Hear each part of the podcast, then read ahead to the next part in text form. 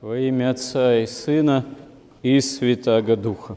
Один из великих святых сказал, для истинно верующих созерцание креста – драгоценная вещь, потому что все тайны познаются через него, посредством креста. Действительно, крест Христов – это основополагающая духовная ценность христианства, краеугольный камень, потому что, обращаясь к образу креста, мы обращаемся к образу самого Христа Спасителя. Крест, как орудие нашего спасения, первоначально быв орудием страшной казни, он отождествился самим Христом. Почему и к кресту Господню мы фактически обращаемся как к личному существу. Сам по себе крест вне образа Христова, конечно, такую возможность бы не мог верующим даровать. Крест не отличим уже от самого Господа, и, как сказал один из святых же, нельзя идти за Христом крестоносцем – не беря свой крест на себя. Ну, согласно евангельских же слов Господа, что кто желает идти за мной и не берет креста своего на себя, тот недостоин меня. Какие же тайны можно познать через крест Христов? Человек, как таковой, часто оказывается действительно перед многими тайнами – как ему кажется, тайна происхождения мира, тайна или тайны глубин Вселенной, тайны глубин океана, тайна великих цивилизаций древних, тайна всего живого, тайна жизни самого человека. Но это так, потому что сам по себе Богом созданный мир – он именно в своей изначальной богосозданности неисчерпаем. Неисчерпаема возможность познания самого Бога, но неисчерпаемо и творение Божие. Сказать, что я знаю другого человека окончательно исчерпывающим образом невозможно. Мало того, сказать, что я себя знаю полностью исчерпывающим образом тоже невозможно – да и даже про окружающий мир, как бы порой так называемая научная картина мира не покушалась объявить о том, что она почти все тайны открыла и все объяснила. Тут же возникают какие-то новые открытия и тайны, так что мир даже в основных каких-то своих законах, которые в нем действуют, до конца не объясним в тех же взаимодействиях этих законов или в том, а как эти законы появились. Ну, поскольку за этим действительно стоит премудрость творения Божьего.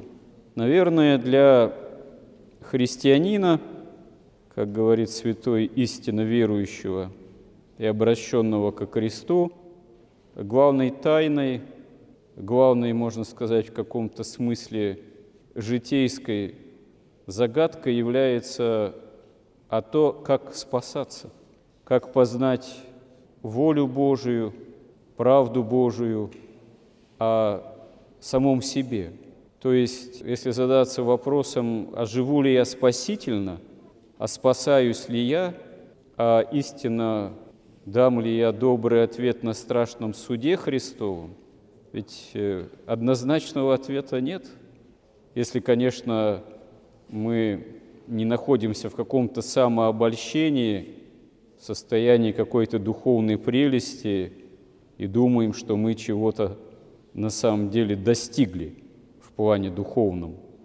Думать так – это действительно искушение гордынью, искушение тщеславием. И, видимо, не случайно Господь утаивает от нас наше истинное духовное состояние. Ну, можно привести такой пример. Очень часто, в особенности Великим постом, священник на исповеди начинает слышать такие вопрошания. Вот я в среду там причастился или причастилась. Женщины в этом смысле даже более бывают ревностные. На родительскую субботу вот причастилась, завтра великий праздник, а можно ли мне причаститься и завтра? Ну как же, праздник же. Но ведь на самом деле запрета никакого нет. Чинопоследование божественной литургии, что святителя Иоанна Златоуста, что святителя Василия Великого, что литургия прежде освященных даров вообще не включает никаких молитв после «изыдите оглашенные», которые подразумевали бы, что за литургией присутствуют люди верующие и не причащающиеся – не имеющие возможности причаститься, не крещенные, оглашенные, а также те, кто был за тяжкие грехи отлучен от причащения. Отлучение от причащения есть отлучение от церкви на время, должны были после изыдите оглашенные покидать собрание верных, а верные все должны были приступать к святым Христовым тайнам. То есть фактически препятствием для причащения является тяжкий грех нераскаянный, неисправляемый. А так, что же должно являться критерием, можно тебе причащаться или мне причащаться, или нельзя? Наверное, этим критерием как раз-таки и должно быть стремление взятия креста своего на себя – некая действительно духовная ответственность, э, духовная жажда, которую понять тоже не так просто, она у меня вообще есть или нет. В древнем патарике или в одном из древних патариков есть такая характерная история, когда умирает игумен одного из монастырей, и одному из монахов вдруг оказывается открыто, что он фактически ввержен в ад. Такой был суд – о нем Божий до страшного суда. Потому что, хотя он по внешним признакам был человек вполне благочестивый, в общем-то, праведной жизни, но он был не радеющим совершенно о управлении монастырем. Видимо, как-то ошибочно его выбрали или стал он игуменом. То есть он не родил о братье, о духовной жизни, качестве других монахов, видимо, заботился все больше о себе. И вот прежде чем он оказался вернут в ад, ангелы были вынуждены, ну, как там это так описывается, истрясти его, чтобы он, ну, используя слово употребление, которое в этом описании есть, выблевал все причастие. А он, естественно, причащался неоднократно на протяжении многих лет духовной жизни своей, потому что с телом и кровью Христовой он не мог оказаться в аду. Такой пример несколько устрашающий, образный, но неплохо нам его приводить себе на ум. Потому что, слава Богу, мы живем в такое время, когда препятствий для причащения нет. Бывает, человек сам себе создает препятствия – согласно образу жизни, согласно какому-то духовному нерадению, непониманию, ленности там, подготовиться к причащению или формально понимает саму практику, необходимость причащения, что это мне не по силам, поэтому причаститься не могу. В таком случае сама буква закона, что называется, становится препятствием для причащения, хотя это Господу тоже не угодно.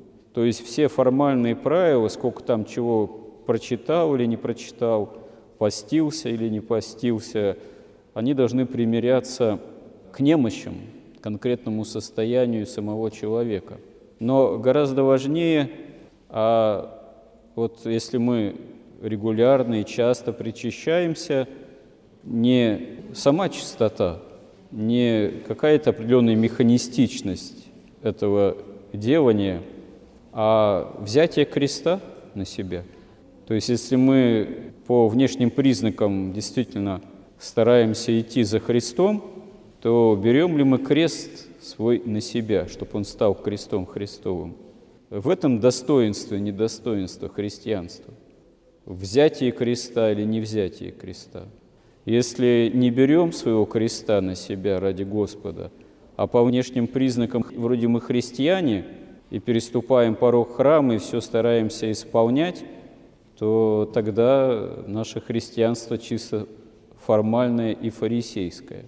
А если берем крест свой на себя, тогда действительно спасаемся, и Господь сопутствует нам. Ну, как это понять?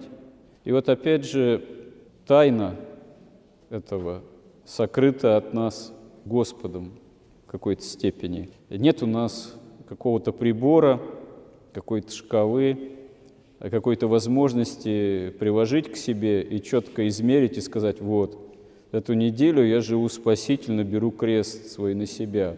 А предыдущие две недели прибор показывает, что я на себя крест не брал. Естественно, это невозможно. Хотя очень бы хотелось бы быть уверенным, что вроде я спасаюсь. Но недаром Господь это от нас скрывает, и недаром у нас нет до самого, видимо, часа кончины нашей и до самого страшного суда полной уверенности, что мы во всем в целом Господу угодили. Действительно, это тайна.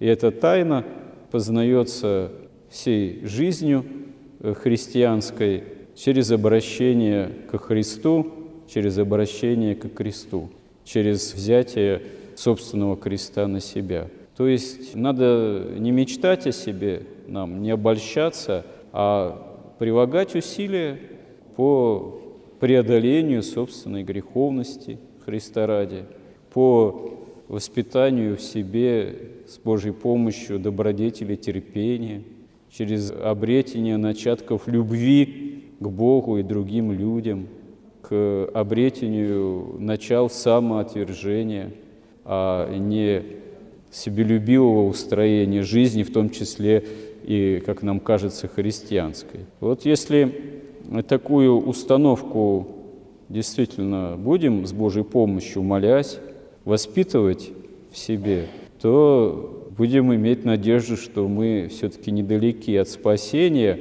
и наше обращение к кресту, к образу Христову действительно научает нас тайне, таинству спасения во Христе, нашего спасения. Истинно, Господи, помоги нам в этом. Аминь.